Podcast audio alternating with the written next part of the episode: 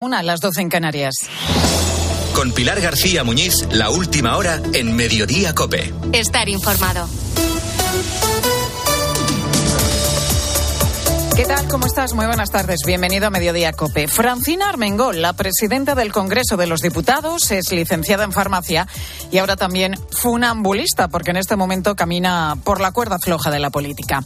El huracán del caso Coldo se va moviendo constantemente entre ministerios y organismos públicos que contrataron la compra de mascarillas con la empresa Soluciones de Gestión a través de intermediarios que cobraban mordidas. Ahora el ojo de ese huracán está sobre Francina Armengol porque hasta julio de 2023 fue la presidenta socialista de Baleares. Durante su mandato y en plena pandemia se contrataron la compra de mascarillas con la empresa implicada en esta trama. Más de tres millones y medio de euros que se cargaron además a los fondos europeos. Ya hemos contado que cuando llegaron esas mascarillas a Baleares, los técnicos de sanidad comprobaron que, que no cumplían los requisitos, que no eran de calidad, vamos, que era como ponerse una servilleta de papel en la boca. Así que, como no servían, se guardaron en un almacén. Lo normal en una compraventa es que si algo no vale, se devuelve y a continuación se exige el dinero. Pues lo raro en este caso es que, conociendo que las mascarillas no valían y después de almacenarlas, el gobierno balear dio la orden de pagarlas a la empresa Soluciones de Gestión, la de la trama del caso Coldo. Esta es la clave de la denuncia que hoy hace el Partido Popular. Así se lo contaba la actual presidenta de Baleares, la popular Marga Proens, esta mañana Carlos Herrera. Estas mascarillas jamás salieron de este almacén, pero además, aún conociendo que eran mascarillas fake, el gobierno gobierno anterior, presidido por Francina Armengol, certificó que este pedido había llegado perfectamente. O sea, dijo que, era, que, eran idóneos. Eso es. Y este certificado de idoneidad es el que eh, se presenta también ante eh, la Unión Europea para poder adjudicar fondos FEDER para el pago de estos 3,7 millones de euros. Algo no cuadra en este asunto y la Fiscalía empieza a preguntar. Y entonces, tres años después, cuando ya han perdido las elecciones, el gobierno de Francina Armengol decide reclamar el dinero justo antes de abandonar el poder. Había una intención de ocultar la falsedad de estas mascarillas y había una intención de mentir en cuanto a la idoneidad de estas mascarillas y nadie está contestando quién llama a quién y por qué eh, este recelo en reclamar el dinero que es de todos y por qué se espera tres años y por qué al hacerlo el mismo día que dejan el gobierno pudiera parecer que se están más salvaguardando las espaldas porque saben que evidentemente hay una investigación en curso y que todo esto acabaría saliendo como así ha sido. El mecanismo para reclamar el dinero lo acaba activando el Partido Popular cuando llega al gobierno, al gobierno balear, porque todo se había hecho a matacaballo, a última hora. Y es en este punto de la historia cuando el dueño de la empresa Soluciones de Gestión, Juan Carlos Cueto, tira de su presunto mediador en la compra, Coldo García, para intentar que pare la reclamación que le están haciendo del dinero. Esta es en síntesis la historia. A Francina Armengol no se la cita en el sumario ni aparece como implicada, pero era la presidenta del gobierno de Baleares. Las órdenes de conformidad en la compra de mascarillas, por ejemplo, no las firmó Armengol. Normalmente las firman los técnicos u, u otro, otros altos cargos. Pero la clave es si Armengol lo sabía o si debería de haberlo sabido como máxima responsable de ese gobierno. Por ahí apunta el PP cuando hoy pide su dimisión como presidenta del Congreso. El problema es que no es un cargo cualquiera y que su salida crearía una crisis institucional que haría tambalearse todavía más al gobierno y por eso el PSOE no puede permitirse ese lujo. Caiga quien caiga, o mejor dicho, para evitar que caiga quien caiga. Hay otros asuntos también destacados que te cuenta ya a continuación Ángel Correa. Sin incidentes importantes, así ha pasado la crecida del río Ebro Pilar por la ciudad de Zaragoza, aunque el ayuntamiento había activado la fase de alerta. Afortunadamente, la crecida no ha sido tan importante como la de la riada del 2021. Se ha quedado en los cuatro metros, que no está mal, de altura y un caudal máximo de 1.600 metros cúbicos de agua por segundo. También importantes medidas de control y seguridad, las que hay desplegadas en torno a la iglesia de Moscú, en la que hoy la familia de Alexei Navalny, el opositor ruso, da su último dios al principio principal opositor a Putin, fallecido hace dos semanas, recordarás, una muerte en una cárcel remota del Ártico que no ha sido aclarada. Y el Papa considera que un gran peligro de nuestro tiempo es la ideología de género, porque borra las diferencias y hace que todo sea igual. En la audiencia, los participantes, en, una conferencia del Centro de Búsqueda y Antropología de las Vocaciones, Francisco ha dicho que ha pedido que se hagan estudios sobre esta fea ideología de género, ya que borra la diferencia es borrar también la humanidad. Y en los deportes, Luis Munilla, ¿qué tal? Buenas tardes. Buenas tardes, Pilar. Tras la Copa vuelve la Liga y regresa Vinicius a Mestalla. Sí, mañana hay un Valencia-Real Madrid marcado lógicamente por los incidentes racistas contra Vinicius hace nueve meses. Acaba de empezar la rueda de prensa de Carlo Ancelotti en Madrid y en Valencia acaba de hablar el entrenador, Rubén Baraja. Es un partido en el que mañana es una oportunidad, bueno, pues de, volver a demostrar qué tipo de afición somos. ¿no? Al final, lógicamente, apretará y, durante el partido eh, habrá momentos en los que se hará sentir, pero siempre lo va a hacer con respeto y respetando las personas, eh, las razas, cualquier tipo de, diversidad, que, es lo que representa esta, esta afición. Noticia, Ancelotti acaba de confirmar que vuelve Jude Bellingham. Ha dicho Ancelotti que está al 100% y que mañana va a jugar. Comienzan, por otro lado, los preparativos para la final de la Copa entre Mallorca y Athletic de Bilbao del 6 de abril en Sevilla. Cada club va a disponer de unas 20.500 entradas. Además, arranca la Fórmula 1 en Bahrein, a la una y media últimos entrenamientos libres y a las 5 la calificación porque la carrera es mañana. Y en atletismo también noticia, mundiales de pista cubierta en Glasgow, lesión que pinta fea de María Vicente, que era la líder del año en pentatlón. Hasta las 4 de la tarde, como siempre, mediodía cope.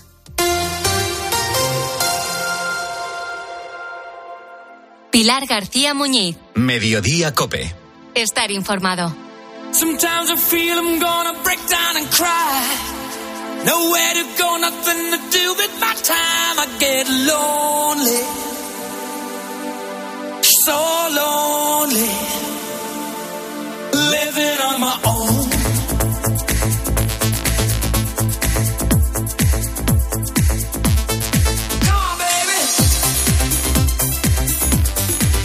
Decirte esto y más en viernes, que estamos ya todos en modo fin de semana, pero hoy comenzamos el mes de marzo y la mala noticia es que lo arrancamos con una nueva subida de impuestos. Pues sí. Desde hoy nos sube el IVA que pagamos por la luz. El Gobierno anunció que este año 2024 pasaría del 5 al 10%, pero desde hoy, desde este 1 de marzo, todos los consumidores pagaremos un 11% más porque ese IVA pasa del 10 al 21%. Marta Ruiz, muy buenas tardes. Buenas tardes, Pilar.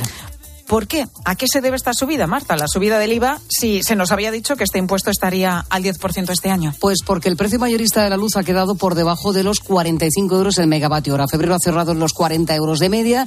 45, como decimos, es el tope fijado por el gobierno para eliminar esta rebaja fiscal que se empezó a aplicar en junio del 2021. Entonces la luz cerraba a un precio de 83 euros eh, hora, pero lo peor estaba por llegar. ¿eh? Llegamos a ver picos por encima de los 500 euros en marzo del 22. Bueno, ahora el escenario ha cambiado mucho eh, y con la fuerte rebaja del precio mayorista, pues llega esta subida del IVA al 21%, pero si la luz vuelve a escalar por encima de, esos 45 euros, eh, pues de nuevo se recortará el IVA al 10% en la factura del mes siguiente. Es decir, este mecanismo va a seguir vigente hasta el final de año. Marta, dices que ha bajado el precio de la electricidad en el mercado mayorista. Sí.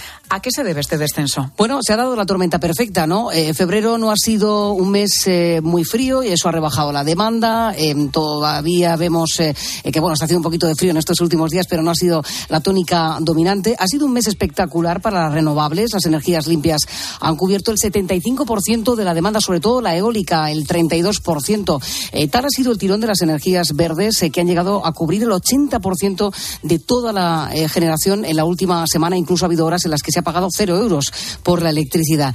Eh, y cuando se ha tenido que tirar de esos ciclos combinados de la quema de gas, eh, pues nada, el gas ahora mismo está a un precio muy bajo, rondando los 25 euros. Esto lo veíamos en pandemia y todo esto pues ha llevado a la caída del mercado mayorista. Antonio Aceituno de Tempos Energía. El mercado mayorista ha caído súbitamente de los 74 euros de enero a los 41 euros de febrero. Es decir, el mercado mayorista se ha depreciado un 44%. Y hace un año el precio medio estaba en 132 eh, euros. La factura media en tarifa regulada para este mes, eh, Pilar, va a ser de 51 euros según la OCU, un 33% menos que hace un año. Desde hoy se va a producir esta subida del IVA que pasa del 10 al 21%.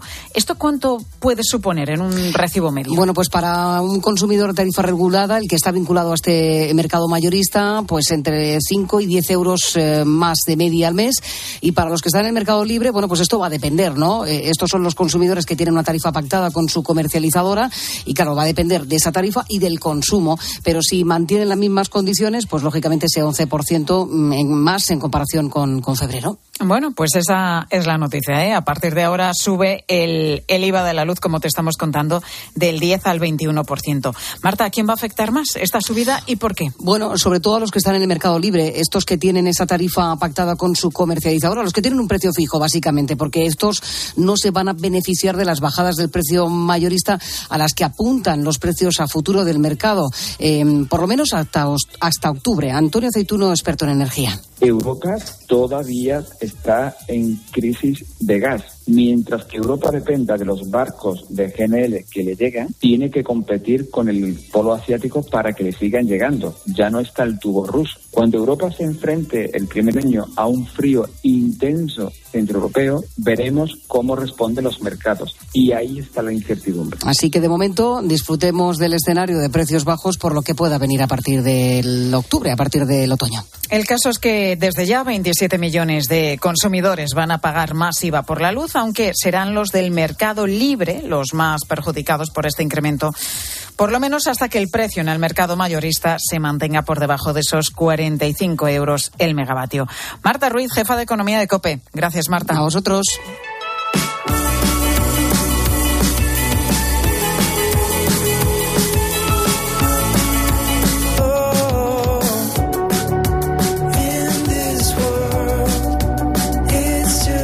Estamos en la una y once minutos de la tarde, una hora menos en Canarias, y no sé cuántas veces habrás escuchado este sonido en lo que llevamos de día. Ponlo de nuevo. Porque vamos, me fijo que a lo largo de, de, todas estas horas que llevamos a lo largo de la mañana, pues sería muy raro ¿eh? que no te hubiera sonado el WhatsApp porque es una herramienta que utilizamos. Ya, ya, ya, ya, que no suene más, que no suene más. Es una herramienta que utilizamos todos cada día y no solamente ¿eh? a nivel personal, pues en los chats que tenemos con amigos, en los chats que tenemos, que, que sé yo, también con, con las madres y padres del de, colegio. Es que es una herramienta que cada vez utilizamos todos más laboralmente con nuestros propios compañeros de trabajo. Bueno, pues pues hoy WhatsApp es noticia, no por las veces que lo utilizamos, que ya sabemos que es muchísimo, sino por las novedades que presenta y de las que nos va a hablar a continuación Victoria Ballesteros. Vic, muy buenas tardes. Hola, ¿qué tal? Buenas tardes, Pilar. Aquí me lo he aprendido todo, ¿eh? Sí, bueno, pues nos viene muy bien que nos cuentes eh, las novedades porque son unas cuantas y como decimos, pues porque es una herramienta que utilizamos muchísimo. Bueno, vamos con la primera, porque una de las novedades es que a partir de ahora se pueden buscar los mensajes en los chats no solamente por palabras claves, que esto es algo, tú ibas ahí al buscador, ponías una palabra clave y te venían los chats, ¿no? Que contenían esa palabra. Bueno, ahora también se va a poder hacer por fecha. Por fecha. Algo que puede ser muy útil. Muy útil. A mí me parece muy útil. Hasta ahora, como decías, mira, podíamos buscar por palabras. A lo loco, así en todos los chats a la vez, que yo esto lo he hecho muchas veces, o en una conversación en particular, que es pulsando arriba del todo, lo vamos a recordar, ¿vale? Por si alguien no lo sabe. En el nombre del contacto. Nos sale una pantalla con varias opciones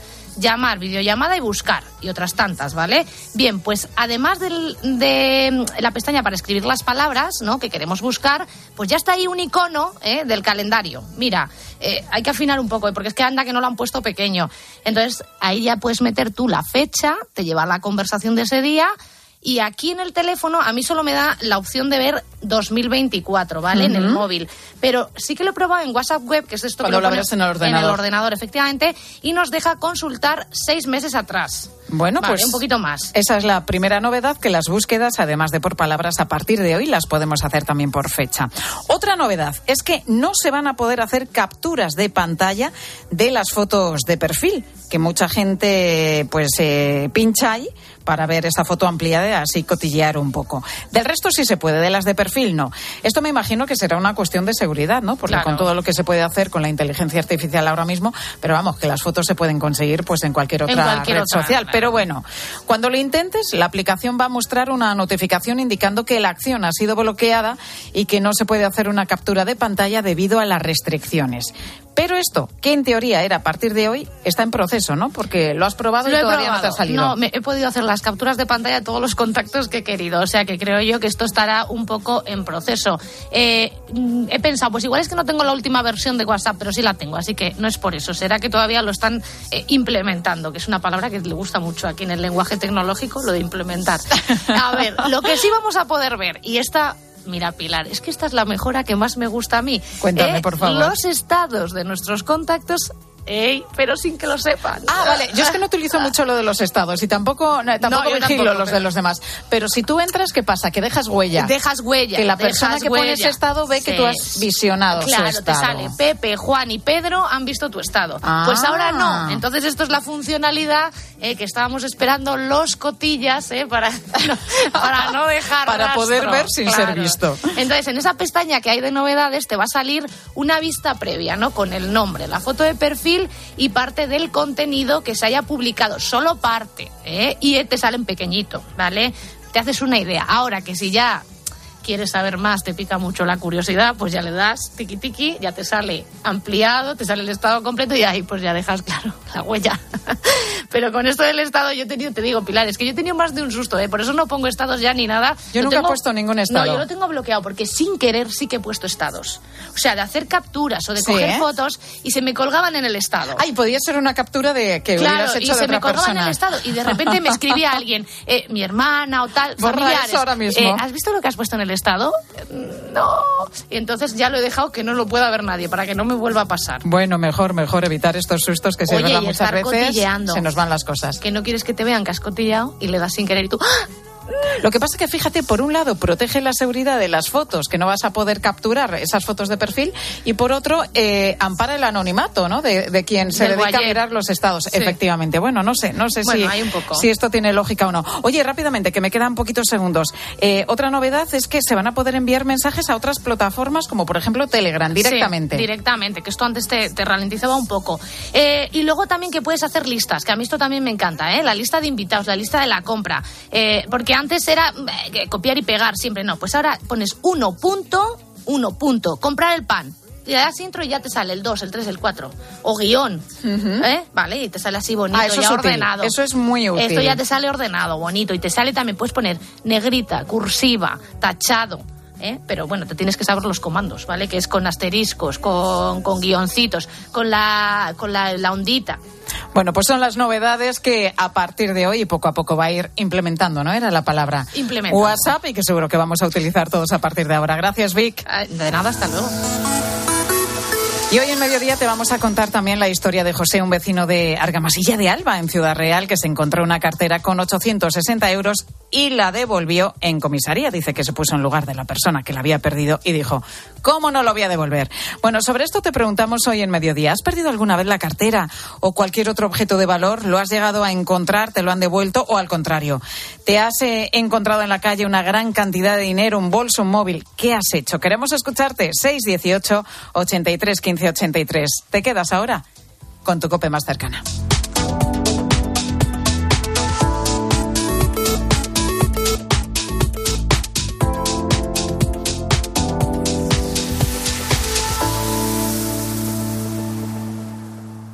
Escuchas Mediodía Cope. Y recuerda que si entras en cope.es, también puedes llevar en tu móvil los mejores contenidos con Pilar García Muñiz. Por fin llega el fin de semana. No dejes que un dolor de cabeza te impida disfrutar de él. Por un fin de semana sin dolor con Ibudol de Kern Pharma. Al dolor de cabeza, ni agua. Al dolor muscular, ni agua. Y al dolor articular, ni agua. Ibudol es el primer ibuprofeno bebible en formato stick pack para aliviar el dolor rápidamente, con agradable sabor y sin necesidad de agua. Al dolor, ni agua. Ibudol tenía que ser de Kern Pharma. Lea las instrucciones de este medicamento y consulte al farmacéutico.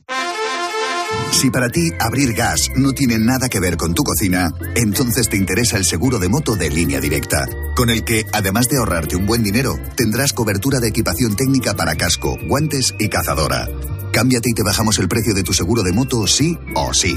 Ven directo a lineadirecta.com o llama al 917-700-700. El valor de ser directo. Consulta condiciones. Ten vista. Solo en Vision Lab gafas graduadas con cristales antirreflejantes 59 euros. ¿Cómo lo ves? Y con progresivos 129 euros. Más info en visionlab.es. Los ofertones de fin de semana de Alcampo. Lubina grande más de 800 gramos por solo 8,99 euros el kilo. ¿Qué? ¡Wow! En tu tienda web y app alcampo.es. Oferta disponible en Península y Baleares. En la venta de tu coche puede ser un loser o un pluser. Un loser no valora su tiempo. Un loser se deja embaucar con ofertas de compra que no se respetan. ¿Quieres ser un pluser? Ven directo a Ocasión Plus para recibir siempre la mejor tasación pago en el acto y siempre con total transparencia. Ocasión Plus. Ya somos más de 200.000 plusers. ¿Te unen? Pilar García Muñiz. Mediodía Cope.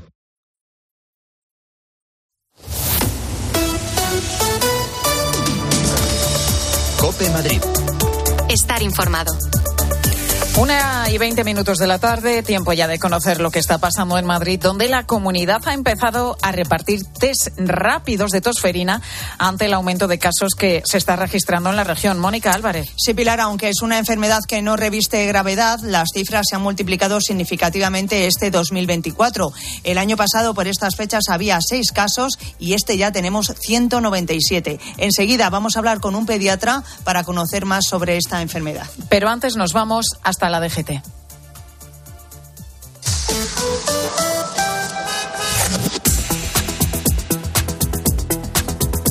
DGT, Jaime Orejón, muy buenas tardes. Muy buenas tardes. Hasta ahora, afortunadamente, situación fluida y cómoda en toda la red de carreteras de toda la comunidad. No hay ninguna incidencia que complique la circulación. Gracias, Jaime. Mediodía. Cope Madrid. Estar informado.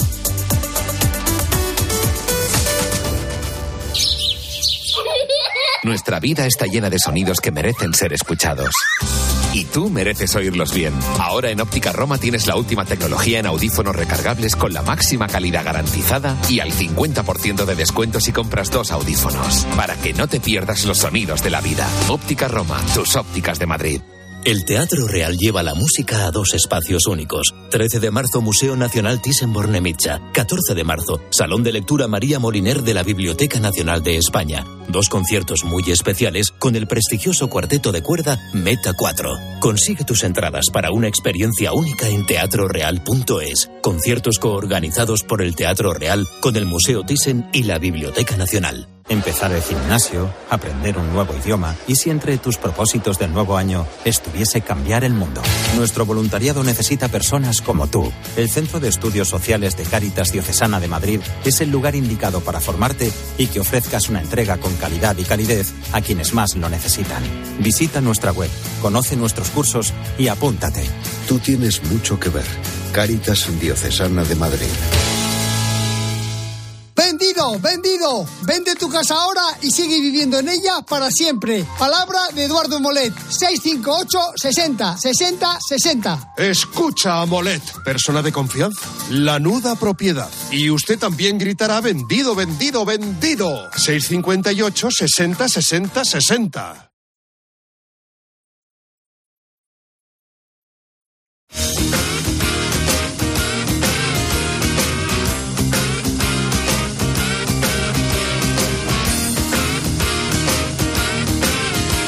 Mediodía. Cope Madrid. Estar informado.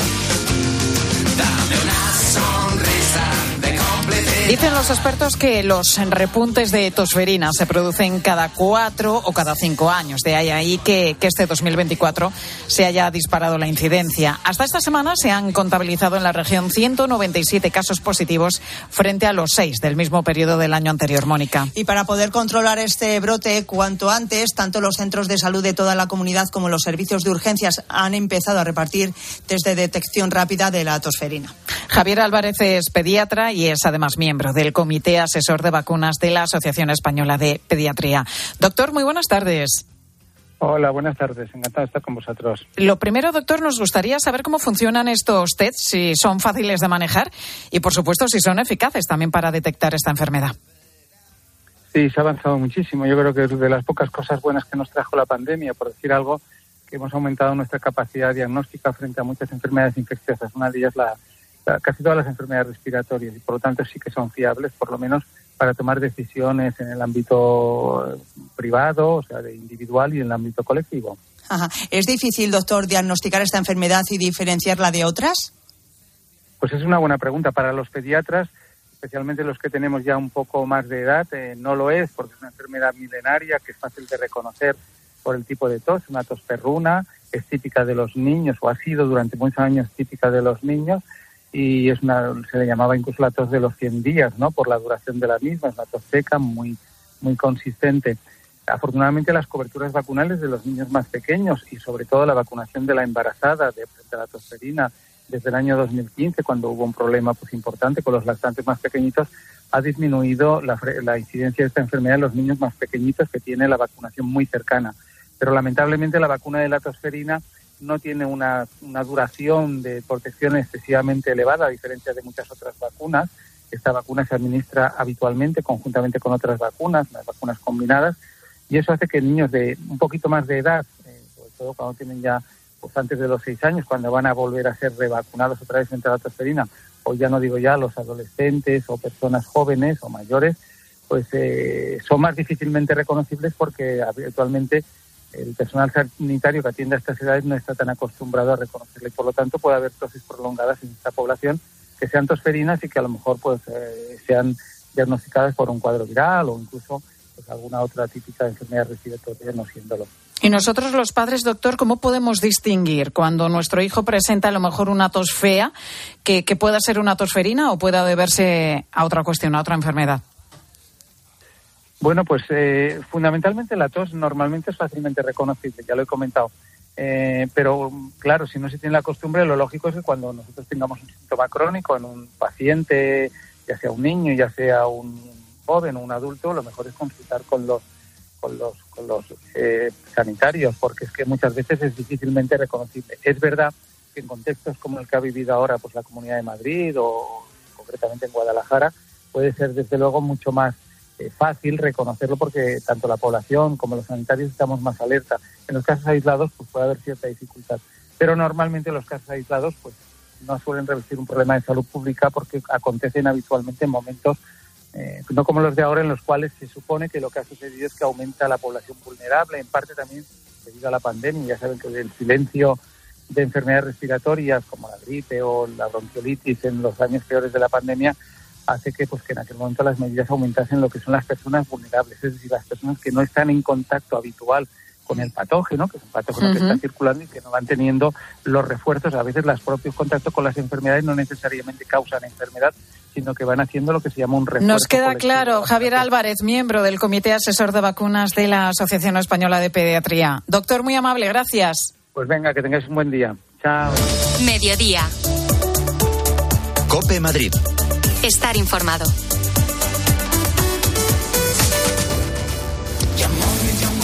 ¿Qué puede pasar después de más de 50 años vendiendo los mejores coches seminuevos? Pues que tengas la certeza de que en Yamóvil nos acompaña la experiencia. Tres generaciones nos han comprado más de 100.000 coches seminuevos. Busca el punto azul y ahorra con las mejores facilidades. Visita nuestro nuevo centro de Yamóvil en Alcalá de Henares. Plus Ultra Líneas Aéreas. Vuela a Latinoamérica al mejor precio y con más maletas, porque nosotros sí incluimos maletas facturadas en todas nuestras tarifas. Colombia, Perú y Venezuela más cerca que nunca. Plus Ultra Líneas Aéreas. Compra ya en plusultra.com en el call center y agencias de viajes. La normativa prohíbe mantener de forma habitual a perros y gatos en terrazas, balcones, trasteros, sótanos, patios o vehículos. Una mascota es una responsabilidad. Se debe minimizar las molestias que pueden ocasionar a los vecinos. Confía tu comunidad a un administrador de fincas colegiado. Colegio de Administradores de Fincas de Madrid. Un taller de pan puede cambiarnos la vida. Antonio Molero, Angie Fernández, Esther Ortega y César Camino en Una terapia integral de Cristina Clemente y Marc Angelet. Un divertido retrato de la sociedad actual y sus grupos de autoayuda. Una terapia integral en el Teatro Fígaro. Venta de entradas en gruposmedia.com. Mediter, empresa constructora. Rehabilitamos edificios, facilidades de pago. Con Mediter, construir es un placer. Llega una edad en la que piensas, ¡buah! Es que me lo merezco. Y así es. ya puedes disfrutar de los 284 destinos y rutas culturales para las personas mayores de 55 años. Reserva ya y no te quedes sin tu viaje. Es lo que tiene estar de vacaciones todos los días. Nautalia Viajes con la colaboración de la Comunidad de Madrid. Querido oyente, ¿has perdido algún ser querido? En Martínez La Fuente Abogados te ayudamos a tramitar la herencia. ¿Problemas entre los herederos? En Martínez La Fuente Abogados mediamos para resolverlos. Infórmate en el 646-690-032 o en martinezlafuenteabogados.es. Especialistas en herencias. Pues enseguida, a una y media, seguimos en mediodía con un nuevo repaso a la actualidad. Que te quiero y no escucho a nadie. Hoy tengo.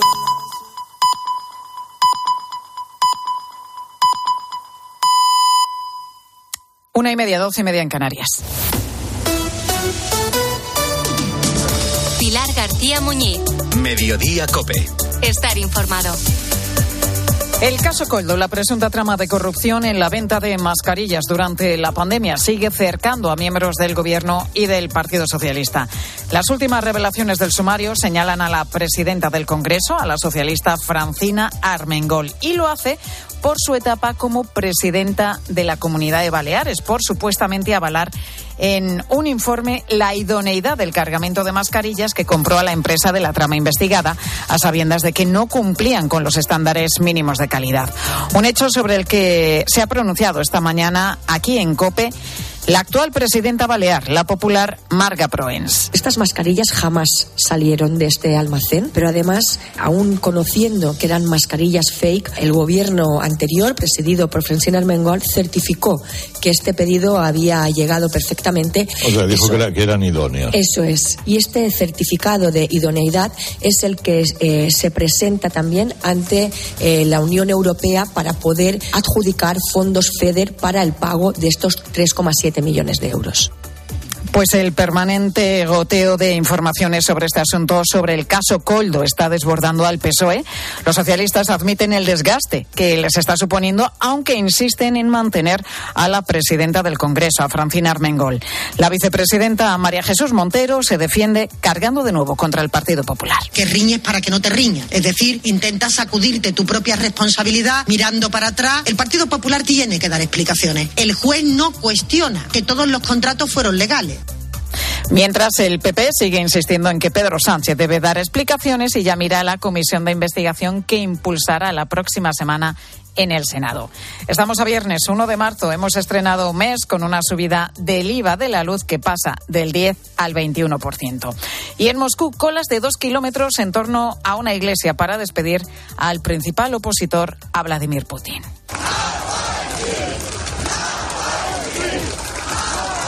Alexei Navalny, fallecido hace justo hoy dos semanas en extrañas circunstancias en una cárcel del Ártico ruso, ha sido despedido este viernes por su familia.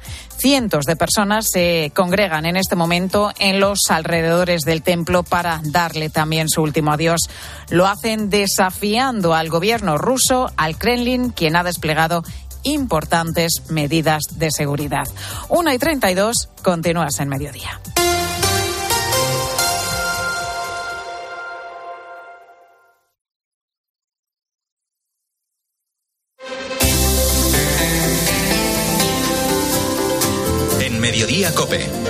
Espejo. Estar informado.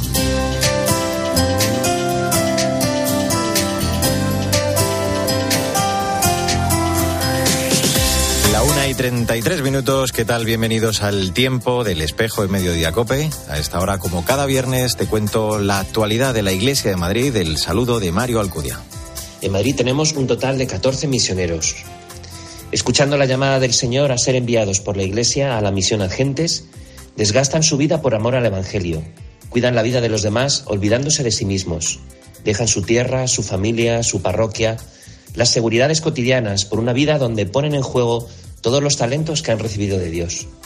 Citando el mensaje para esta jornada de la Pontificia Comisión para América Latina, la vida encuentra su destino verdadero en el amor, el amor que implica ofrendar la vida por nuestros hermanos, trascendiendo la retórica y sumergiéndonos en la gran aventura que significa seguir la vocación que el Señor nos ha confiado. Es el delegado de Misiones, Manuel Cuervo, ante el Día de Hispanoamérica que vamos a celebrar este domingo con el lema Arriesgan su vida por el Evangelio, una jornada para recordar y rezar por los misioneros españoles repartidos por el continente americano y que pertenecen a la obra para la cooperación sacerdotal hispanoamericana. Todos ellos dejan su tierra, su familia, su parroquia para desgastar su vida y entregarla al Evangelio. Como señala el mensaje para esta jornada de esa Pontificia Comisión para América Latina, la vida encuentra su destino verdadero en el amor, el amor que implica ofrendar la vida por nuestros hermanos, trascendiendo la retórica y sumergiéndonos en la gran aventura que significa seguir la vocación que el Señor les ha confiado. Esto lo encarna a la perfección uno de esos 14 misioneros de los que hablaba Manuel Cuervo, Luis Miguel Modino. Eh, ver cómo eh, como iglesia tomamos conciencia de la necesidad de, de, enviar misioneros a regiones donde, donde la, el anuncio del Evangelio todavía muchas veces no llega a la gente porque no hay quien lo, quien lo anuncie. En ese sentido yo creo que no podemos eh, poner disculpas eh, de ningún tipo. Sabemos que el clero cada vez es, es menor, que la vida religiosa cada vez es menor, pero estar en la misión nos, nos enriquece y cuando uno vuelve ayuda a, a llevar de vuelta aquello que, que, ha vivido y que puede enriquecer a la iglesia que te ha, que te ha enviado. Pues ahora, a la una y treinta y cinco minutos, lo que hacemos ya es hablar de otros asuntos, de la actualidad de esta iglesia de Madrid en este espejo en mediodía, COPE, en este primer viernes de marzo.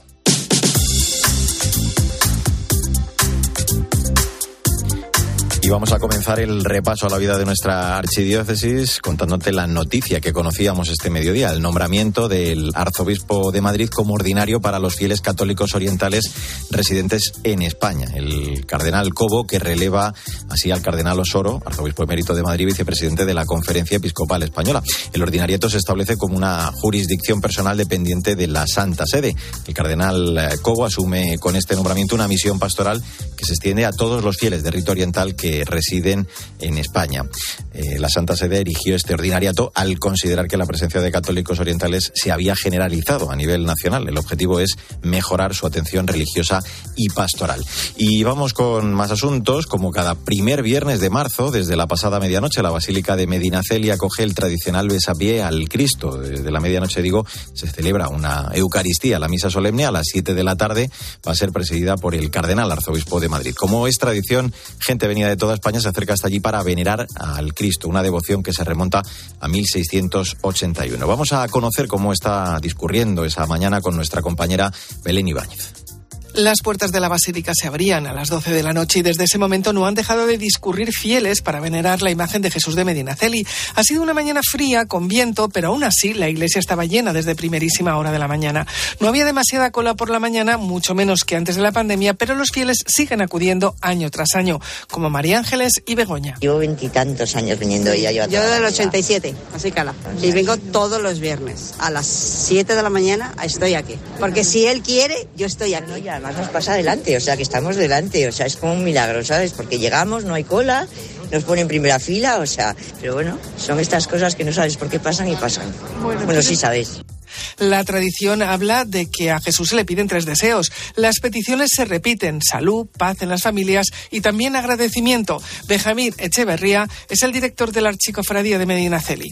De, de, de, tener salud, de que haya paz en las familias y sobre todo luego en esos los, el testimonio de los de los devotos tiene que ver mucho con el agradecimiento también. Y sobre las 10 de la mañana acudía el rey Felipe VI a venerar al Señor de Madrid. Minutos más tarde lo hacía el alcalde de Madrid, José Luis Martínez Almeida. Las puertas no se cerrarán hasta que no hayan pasado todos los fieles que así lo deseen.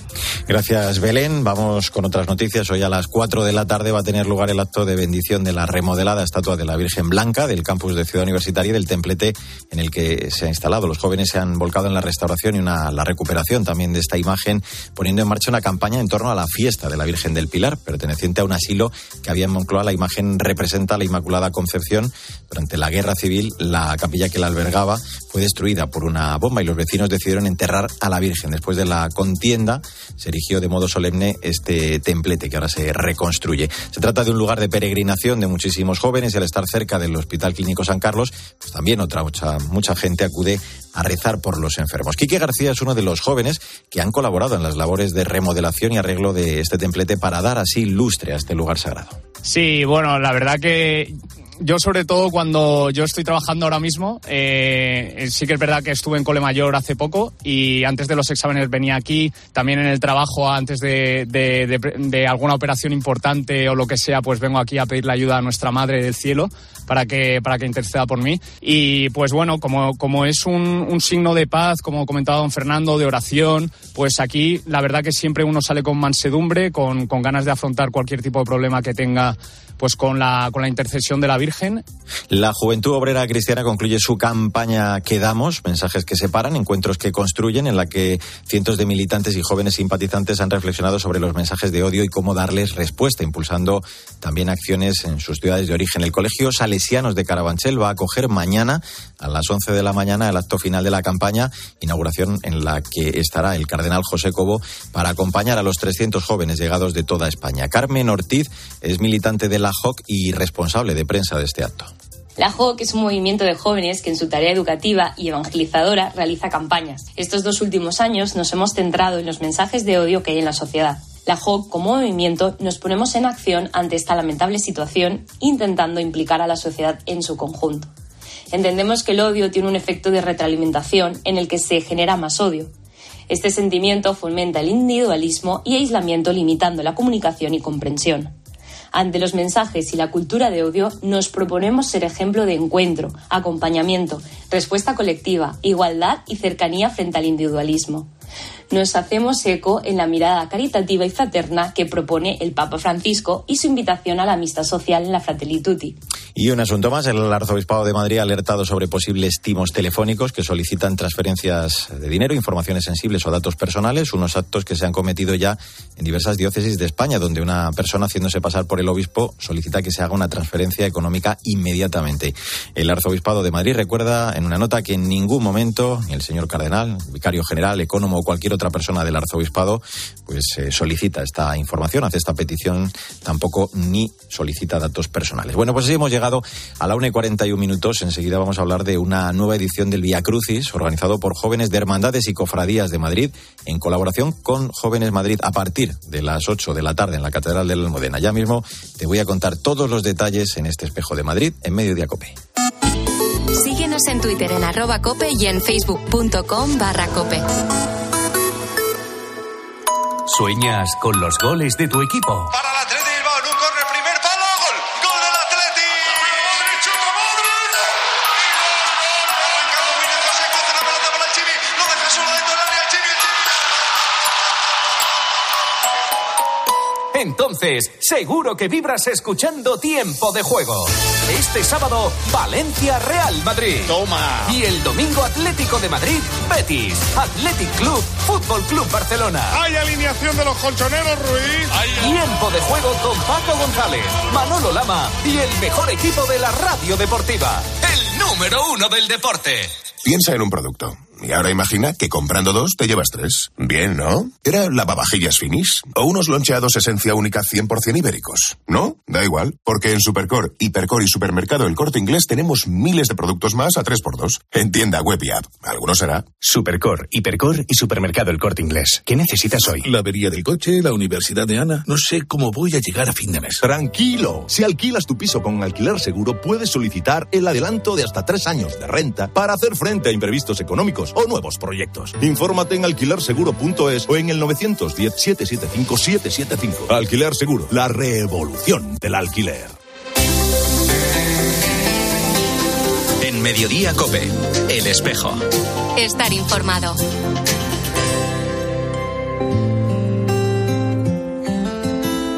Me he hecho tantas preguntas, intentando entender. Me he lanzado a buscarte sin saberte ver. La una y 43 minutos, soy Mario Alcudia, gracias por seguir con nosotros en el Espejo de Madrid en Mediodía Cope en este viernes 1 de marzo. Hola, buenas, yo soy Jesús, soy un joven cofrade y hoy os quiero invitar a todos al Via Crucis que hay este viernes en la catedral a las ocho y media. Cristo nos vuelve a pedir que a todos los, los grupos jóvenes de las hermandades nos unamos en torno a él, así que bueno, no te lo puedes perder. Él te espera en la catedral, recuerda, a las ocho y media. Pues ya has escuchado a Jesús, uno de los jóvenes que va a participar, lo decía hoy en la catedral de la Almudena, a las ocho y media de la tarde en una nueva edición del Vía Crucis organizado por jóvenes de hermandades y cofradías en colaboración con Jóvenes Madrid. Este es el cuarto año ya que celebramos este Vía Crucis, una iniciativa que surgió en 2021, primer año, recordarás, después de la pandemia cuando aún no se podía salir a la calle con las imágenes, ideaban ese acto con el que animar de alguna forma a la gente, dando también ese testimonio de piedad popular. Como cuentan desde la organización, es un evento muy importante en ese tiempo de cuaresma para dar a conocer sobre todo a los más jóvenes lo que son las cofradías, en ese dar testimonio de la fe a través de esta piedad popular. Vamos a saludar en este espejo a Alejandro Suárez, él es un joven cofrade y miembro de la Academia para la Investigación de la Semana Santa de Madrid. Hola Alex, ¿cómo estás? Hola, buenas tardes. Un acto, mm, un vía crucis en pleno tiempo de cuaresma que se desarrolla con las 14 cruces de guía de las hermandades penitenciales de Madrid, pero en el que van a colaborar también, creo, las hermandades de, de Gloria, ¿no? Es un bonito gesto de comunión. Sí, ahí está, es un bonito gesto de comunión porque somos, ambos somos hermandades que damos testimonio público de nuestra fe, independientemente sea en, en el tiempo de, de, Semana Santa o la Cuaresma o, o, durante todo el año en festividades específicas. Al Mm. final todos tenemos la misma función. Decíamos que, que este Via Crucis surgió después de la pandemia, cuando todavía pues estábamos en esa etapa de restricciones sanitarias, ¿no? de distancias sociales, y, y, aquello que nació casi como algo puntual, eh, hasta que, bueno, luego a priori ya se retomaran las procesiones, sin embargo, eh, Alex, se ha consolidado, ¿no? De, de alguna forma. Sí, se ha consolidado y, y ha hecho que, que las hermandades, sobre todo los jóvenes que participamos en ellas, estemos más visibles, eh, los jóvenes de la diócesis se acerquen más a las cofradías y la verdad que sobre todo nos ha ayudado a las cofradías a crecer en número de jóvenes. Uh -huh. O sea que lo habéis notado. Sí, sí, sí. Uh -huh. La verdad que, que su trabajo se ha hecho y, y, y sus frutos se están dando. Qué bueno. Este de hoy es un acto, decimos, hermoso, diferente también, pues reflejando esa sinodalidad, decíamos, para conocer la, la Semana Santa madrileña, más allá luego también de la salida en procesión, ¿no? Los días de, de la Semana Santa. Sí, además de que hoy es un día grande para, para Madrid, que se encuentra en besamanos de Cristo de Medinacel y Jesús el Pobre y, y, Jesús del Gran Poder. Es un día importante dentro de la cuaresma madrileña, que encima también podamos realizar este acto este día y contar con esa participación, que independientemente de que tengan su gran día, van a estar con nosotros. Mm. Ahí no.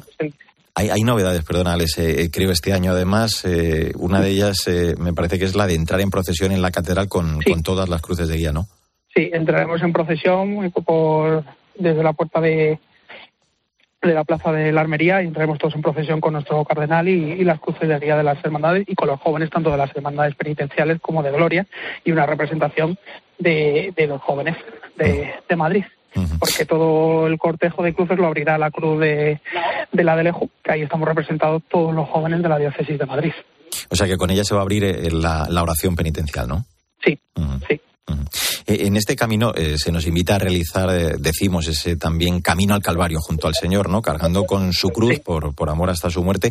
Por eso cuando se vive este acto con, con esa profundidad que lo vais a hacer, eh, tomando conciencia realmente, ¿no? De lo que el Señor hace por cada uno de nosotros, no es extraño que, que, haya habido jóvenes, imagino, en este tiempo, pues que hayan sentido un vuelco en su corazón, ¿no? Que, que se hayan, no sé, incluso planteado su, su vocación.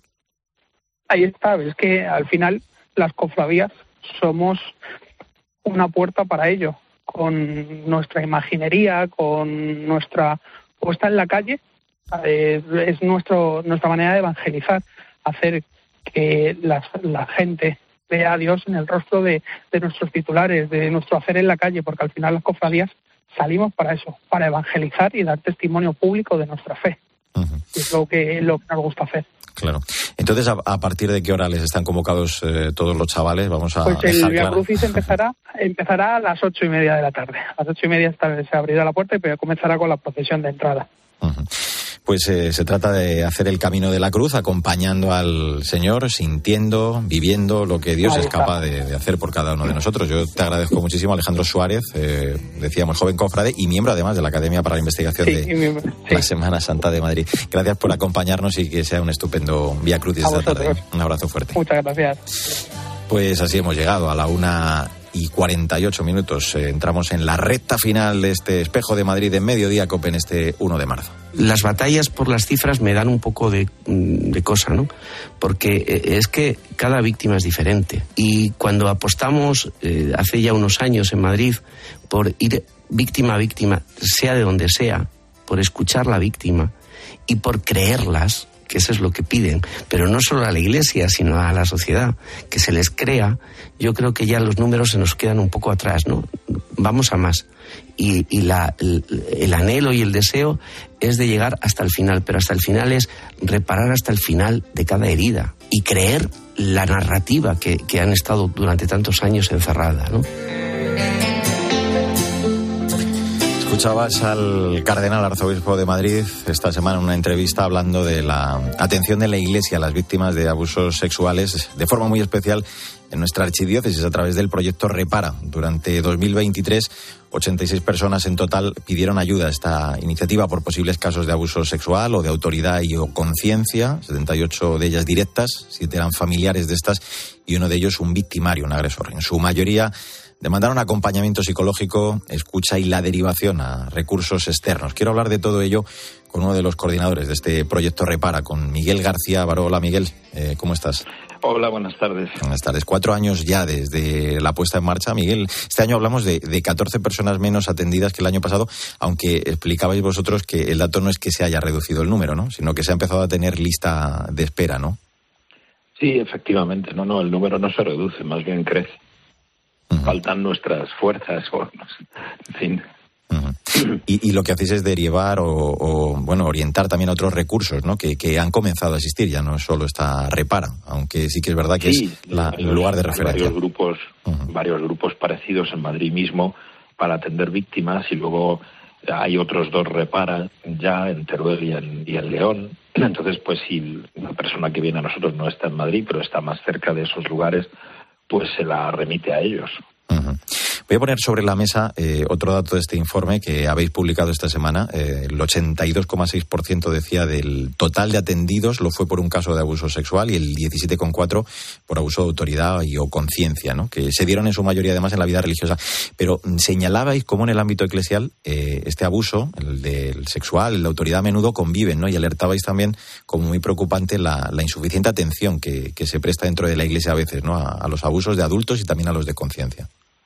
Eso es sí, porque estos abusos de conciencia van relacionados con los abusos de adultos, que como aparece en nuestro gráfico han sido 11, por ejemplo, este, este año. Sobre todo ello hay que investigar más y hay que hablar más. Esta misma tarde tiene su segunda reunión una cátedra extraordinaria en la Facultad de Educación de la Complutense que se llama Pro más Proteger, con un más entre pro y tejer, tejer con J, que va a estar dedicada fundamentalmente a ese, a ese asunto. Y que nace de gentes que han colaborado mucho con Repara. Bueno, yo mismo estoy también un poco en, el grupo que coordina esa nueva cátedra. Ante estos duros datos, eh, sí que podemos afirmar, Miguel, eh, que hay cada vez mayor sensibilización y, denuncia de un problema que, bueno, pues hasta no hace mucho se, ocultaba, ¿no? Por distintos factores que hemos hablado aquí en alguna ocasión. Por ejemplo, también destacabais eh, cómo la parroquia es la vía de, conocimiento en muchos casos del proyecto. En concreto hablabais del 40%. en este sentido son los propios sacerdotes y, en esto habéis incidido los que os hacen llegar esos casos y, y os lo derivan, ¿no? También a repara. Eso es muy importante porque eh, Repara tiene el problema de no ser suficientemente conocido. Estamos convencidos de que hay bastante gente que necesita ayuda, que la está deseando, que no sabe bien a dónde ir. Pues hombre, ya si las parroquias hacen esta orientación, eso resulta fundamental. Y eh, también, también conviene fijarse bien en este dato porque significa que la formación parroquia por parroquia, que la sensibilidad, pues van creciendo. Aún así, el, camino, claro, es, lento. Sabéis que sigue habiendo muchas personas que, bueno, pues no se han atrevido quizá a denunciar. Así que eh, sigue siendo fundamental para poder acompañar y, llegar a ellas, ayudar a las víctimas, eh, erradicar lo primero esa sensación de culpabilidad, ¿no? y luego, en este sentido, también el tener personas cualificadas que hagan esa primera atención. Sí, efectivamente, porque es frecuente que las víctimas que acuden a Repara, pues antes hayan intentado hablar en otros ámbitos y hasta hace muy poco no han sido creídas, no han sido recibidas, o, más bien han sido revictimizadas, como se dice mm. en, la, en la jerga que vamos empleando aquí. Y por tanto, pues la venida a Repara es un sobreesfuerzo al principio, ¿no? Pero luego resulta enorme, enormemente, bueno, sí, curativo es un término exagerado, pero mm.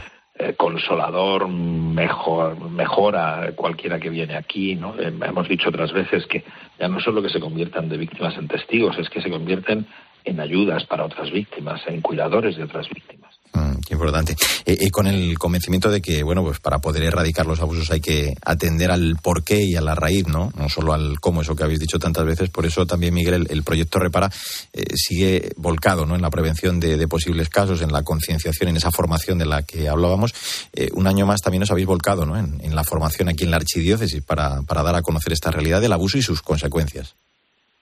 Sí, por el momento vamos a tener que dejar en suspenso nuestro curso de formación, que es fuerte, bueno, muy intenso, porque necesitamos mejorar las, las vías informáticas para, para, para ello, pero va a ser, supongo, una detención de un cuatrimestre. Y en cambio, reforzamos la sensibilización, digamos, rápida en una sola jornada en lugares diferentes de, de, la diócesis. Vicaría por vicaría hemos ido ya, a los, al seminario también, a muchos lugares, pero todavía nos falta por seguir haciendo este trabajo sin, sin parar, ¿no? Repara, es una realidad que ha venido para, para quedarse, evidentemente.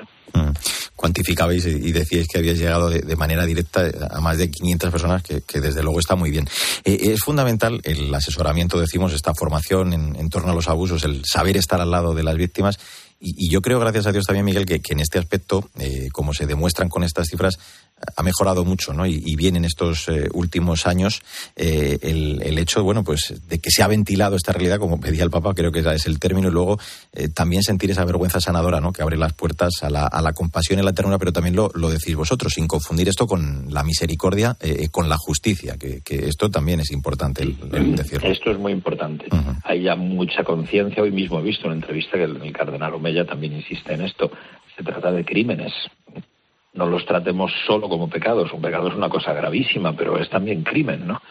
Eh, ha habido alguna condena reciente, por ejemplo, pseudomisticismo. ¿eh? Se ha aplicado eso en algún caso de abuso a mayores. Esos son avances muy importantes, todavía están en germen, pero son muy importantes. Y además vemos que hay momentos en los que pues, un alumno de un colegio, una alumna, puede decirle a su tutora o a su tutor lo que le ha ocurrido. Y eso es importantísimo, porque hace mm. muy pocos años eso era casi impensable y la reacción hubiera sido más bien negativa, de rechazo, de silencio y hasta culpabilizante de quien, de quien se queja, ¿no? Mm. Eso es muy bueno, muy bueno, sí. Mm. Bueno, pues se eh, trata de dar visibilidad a las víctimas, el, crear conciencia sobre, siempre decimos, esta lacra que, corrompe el corazón, también el de la iglesia, el romper con la cultura de la ocultación para que pues no se repitan y, también, claro, para dignificar a las víctimas, porque, bueno, lo, lo, recuerda muy bien el Papa, la cultura del abuso y del encubrimiento son incompatibles con la lógica del Evangelio. Miguel García Baró, coordinador, uno de los coordinadores del proyecto Repara, como siempre, eh, enhorabuena y, gracias de verdad por vuestra labor. ¿eh? Un abrazo muy fuerte. Muchas gracias. La cosa no está hecha, ¿eh? hay que continuar. Hay que seguir, hay que seguir. Seguiremos hablando de ello, claro que sí. Bueno, pues eh, ahora te quedas eh, con Pilar García Muñiz, que sigue en medio de Acope, contándote más historias y toda la información, toda la información de este viernes 1 de marzo. Nosotros volvemos, como siempre, en siete días con la actualidad de la Iglesia de Madrid en nombre de todo el equipo. Sandra Madrid, Mila Sánchez, el saludo de Mario Alcudia, que te vaya bien.